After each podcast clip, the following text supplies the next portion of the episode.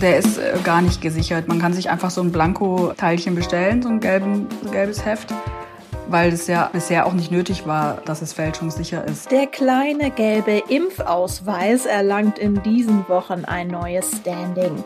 Doch das ruft jetzt auch Kriminelle auf den Plan. Sie bieten gefälschte Impfpässe an. Rheinische Post Aufwacher.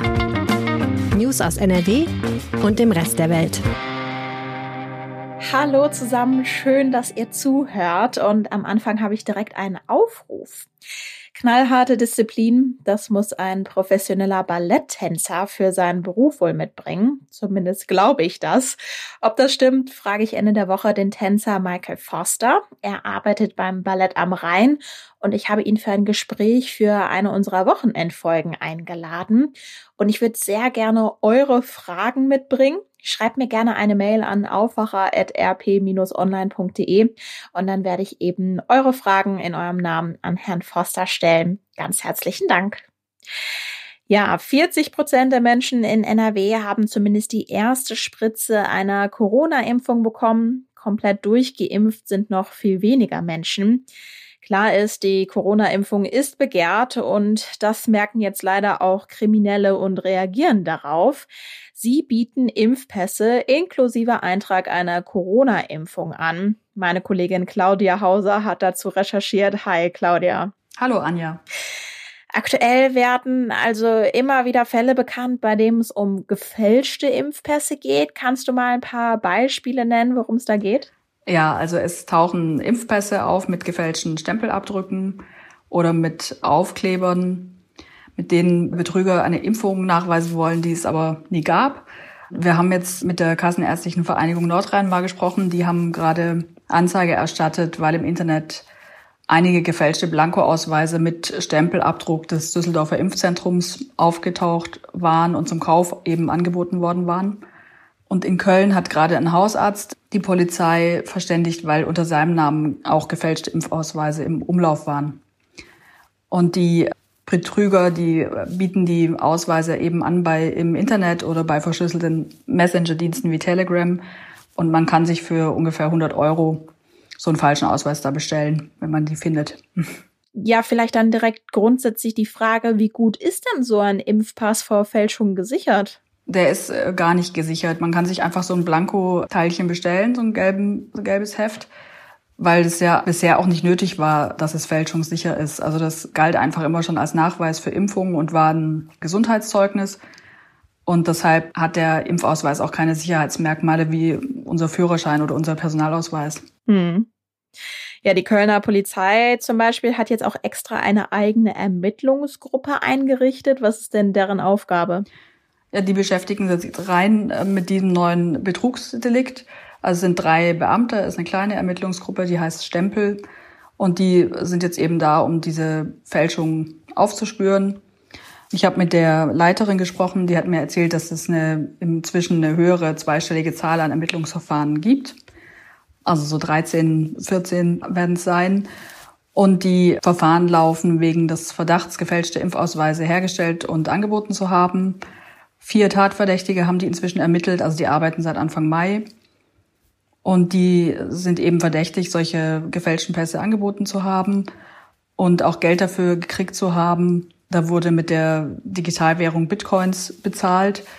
Und sie hat mir eben auch gesagt, dass es für die Täter eine relativ komfortable Situation ist, weil die das Geld nehmen, aber eben noch nicht mal irgendeinen gefälschten Pass verschicken und ja davon ausgehen können, dass der, der sowas bestellt, eben auch nicht zur Polizei geht und sagt, hier, mein falscher Impfpass ist nicht angekommen, ich möchte gerne Anzeige erstatten. Also es wird niemand tun. Und deshalb waren sie auch davor, zu versuchen, sich so einen gefälschten Impfpass anzuschaffen, weil es meistens eben sowieso nicht gut geht. Also meistens verliert man, begeht man nicht nur eine Straftat, sondern verliert auch noch das Geld dabei. Was gibt es denn für Strafen für Menschen, die so einen Impfausweis fälschen? Ja, das glaube ich, ein bisschen komplizierter zu erklären. Also wenn der Stempel eines Arztes mit Unterschrift in dem Impfpass ist und dieser Arzt frei erfunden wurde oder existiert, aber den Eintrag gar nicht gemacht hat, dann ist es eine Urkundenfälschung. Und ansonsten ist es aber nur ein falsches Gesundheitszeugnis. Je nachdem ist es dann entweder Urkundenfälschung mit Freiheitsstrafen bis zu fünf Jahren kann das geahndet werden. Und wenn man damit gewerbsmäßig handelt, ist die Strafe auch entsprechend höher dann natürlich.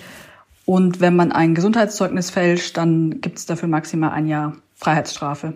Es gibt allerdings gerade auch Bestrebungen, das Strafmaß zu erhöhen für das Fälschen von Gesundheitszeugnissen, eben in dem Zusammenhang jetzt. Ja, und Konsequenzen gibt es natürlich nicht nur für den Fälscher, sondern auch für diejenigen, die mit so einem gefälschten Impfpass täuschen. Du hast jetzt auch mit der Gewerkschaft der Polizei gesprochen. Was fordern Sie denn angesichts dieser Probleme für eine Lösung? Ja, die sagen halt vor allem, dass es insgesamt der gelbe Pass nur eine sehr kurzfristige Übergangslösung sein kann, aus den eben genannten Problemgründen eben. Und dass jetzt so schnell wie möglich der digitale Impfpass her muss. Die sind auch gar nicht dafür, dass es dafür jetzt härtere Strafen gibt für diese Fälschungen, weil das im Moment eben gar nicht hilft. Es kann irgendwann mal im Nachgang dann andere Konsequenzen haben, aber im Moment sagen die, ging es eher darum, dass zum Beispiel die Gesundheitsbehörden, die Gesundheitsämter jedem Geimpften ein amtliches Dokument ausstellen, was sie dann als Bescheinigung bei sich haben können und womit man eben nachweisen kann, dass man geimpft ist. Und das andere Problem, was die sehen, ist halt auch, dass jetzt nicht jeder so einen gefälschten Pass erkennt. Also jeder Polizist oder auch eine Friseurin müsste ja den Impfpass auch lesen können. Also da müsste man auch eigentlich nochmal alle möglichen Leute dahingehend schulen. Und deshalb ist die einzige Lösung, dass so schnell wie möglich der digitale Impfpass her muss. Stand jetzt ist Ende Juni. Aber viele rechnen schon damit, dass sich das eher noch ein bisschen zieht.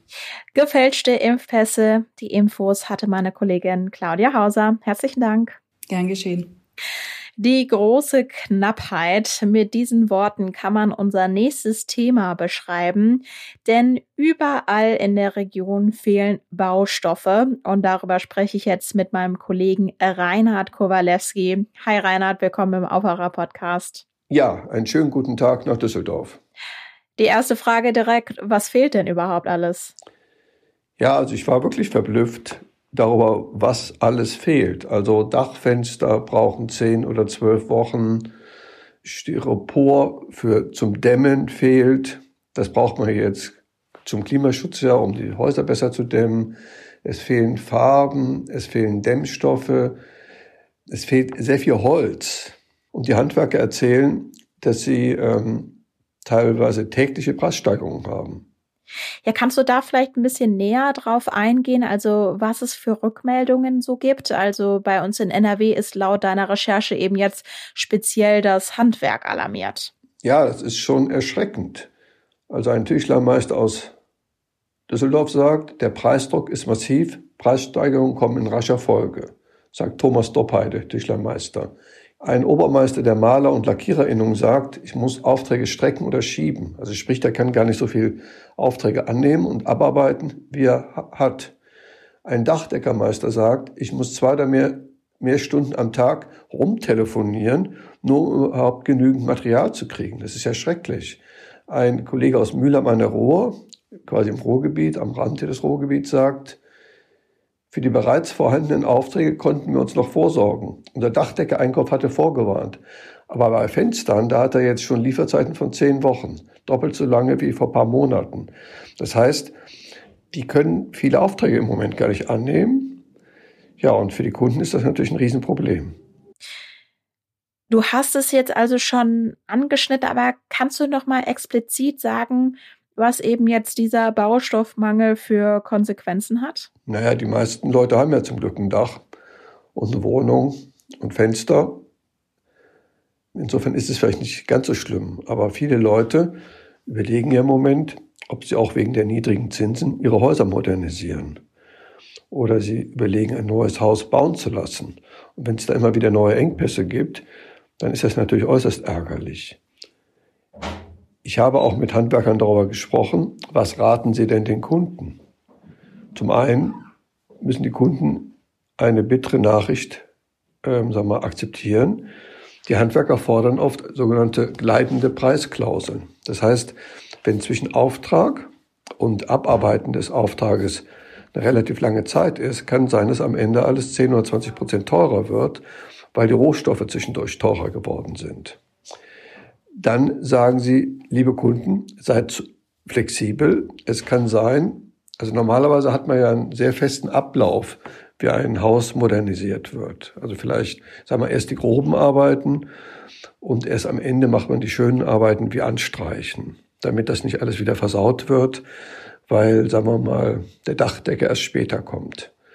Die Handwerker sagen einfach, Leute, seid ein bisschen flexibler. Es kann sein, dass die Reihenfolge durcheinander kommt, weil der eine Kollege leider kein Material hat, dann kann der andere aber trotzdem schon mal anfangen. Das war ja auch bei Großprojekten in der Vergangenheit manchmal der Grund für die Riesenverzögerung, dass weil eine Sache auf die andere folgt, dass darum alles sich verzögert hat, nur weil Kleinigkeiten fehlten. Und da sagen die Handwerker eben zu den privaten Bauherren, seid ein bisschen flexibler. Was das dann genau im Detail bedeutet, muss man dann abwarten. Also zusammengefasst, Handwerker können Aufträge nicht annehmen, Bauprojekte verzögern sich möglicherweise und Bauen wird auch teurer. Was gibt es denn für Gründe für diese Knappheit? Also ich glaube, es gibt wirklich mehrere Gründe, die, die sich gegenseitig verstärken. Der wirtschaftliche Aufschwung ist trotz Lockdowns, fängt der ja schon an. Also in China läuft super, Amerika geht es aufwärts, in Deutschland im Prinzip wissen wir alle, dass es ab dem Sommer deutlich aufwärts geht. Zweitens, wir haben jetzt viele Monate Lockdown. Die Leute gehen nicht mehr in Restaurants. Sie fahren auch nicht in Urlaub. Sie haben also mehr Geld über für Modernisierung von Häusern. Das Geld fließt jetzt in solche Projekte. Drittens, wir haben sehr niedrige Zinsen. Das vierte ist, also für die Knappheit, dass sich das eben gegenseitig weggekauft wird und dass viele Handwerksfirmen wahrscheinlich selber dann wiederum eine kleine Vorratshaltung machen. Also die wollen eben nicht in sechs Wochen dastehen und nichts haben. Also bestellen sie vielleicht ein bisschen mehr auf Vorrat und dann kann sich das wieder verstärken. Das sagt uns der Professor Ferdinand Dudenhöfer, ist einer der bekannten Wirtschaftsprofessoren hier aus NRW. Also viele Gründe für ein Problem. Wie kann man das denn dann jetzt überhaupt lösen oder woran denkt man jetzt? Die Politik in NRW macht jetzt einen sogenannten Materialgipfel. Das haben die Handwerker vorgeschlagen. NRW-Wirtschaftsminister Pinkwart, den haben wir gefragt, was hält er davon? Da hat er geantwortet per E-Mail, ich mache das einfach. Wenn man ehrlich ist, also was dabei genau rauskommen soll, bin ich mir nicht so sicher, weil der Wirtschaftsminister kann ja nicht einfach festlegen, jetzt gibt's mehr Holz oder jetzt gibt's mehr Kautschuk, jetzt gibt's mehr Dämmwolle. Wir haben ja freie Märkte. Und wir wissen ja aus der alten DDR oder aus Kuba und anderen kommunistischen Ländern, also in dem Moment, wo der Staat anfängt, sowas zu steuern, geht alles schief. Also das hat keinen Sinn. Man kann an sich nur hoffen, dass der Markt das am Ende ausgleicht. Die Preise steigen, also wird es mehr Holz geben, es wird mehr Dämmstoffe geben, es wird mehr Farben geben und am Ende wird sich die Krise wieder ausbalancieren. Das dauert aber jetzt ein paar Wochen oder Monate. Man kann an sich nur die Nerven behalten. Viele Baustoffe sind knapp. Zum Beispiel fehlt ganz viel Holz. Zu der großen Knappheit war das Reinhard Kowalewski. Herzlichen Dank. Ja, viele liebe Grüße und einen schönen Tag. Kommen wir zu den Meldungen in Kürze. Der NRW-Landtag kommt heute zu einer neuen Sitzung zusammen. Gestern hatte die Landesregierung angekündigt, dass alle Schulen in NRW Ende Mai wieder zum täglichen Präsenzunterricht in voller Klassenstärke zurückkehren sollen. Voraussetzung ist eine stabile 7-Tage-Inzidenz unter 100. Heute Vormittag kommt jetzt der Innenausschuss zu einer Sondersitzung zusammen. Angesetzt ist eine aktuelle Stunde zu antisemitischen Ausschreitungen in NRW. Angesetzt sind heute außerdem viele verschiedene Pressekonferenzen. Die Kassenärztliche Vereinigung Nordrhein informiert heute Morgen zum Impfen in den Arztpraxen. Das Klima ist Thema bei einer Vorstellung von NRW-Wirtschaftsminister Andreas Pinkwart und Ulf Reichhardt. Er ist Vorsitzender der Geschäftsführung der neuen Landesgesellschaft Energie und Klimaschutz in NRW. Sie sprechen zum aktuellen Stand der Initiativen bei Klimaschutz und Energiewende. Zum Thema Kultur gibt es außerdem eine Vorstellung zur digitalen Lit Cologne, die in der nächsten Woche startet. Das Wetter, der Tag ist größtenteils trocken, es gibt Wolken und nur vereinzelt schwache Schauer. Zwischendurch lockert es auch mal auf bei Temperaturen bis zu 18 Grad. Am Freitag ist es erst wechselnd bewölkt, zum Nachmittag ist dann mehr Regen drin, zwischendurch auch mal Gewitter bei bis zu 19 Grad. Jetzt hoffe ich, ihr habt einen angenehmen Donnerstag. Wir hören uns morgen wieder. Bis dann. Mehr Nachrichten aus NRW gibt's jederzeit auf RP Online. rp-online.de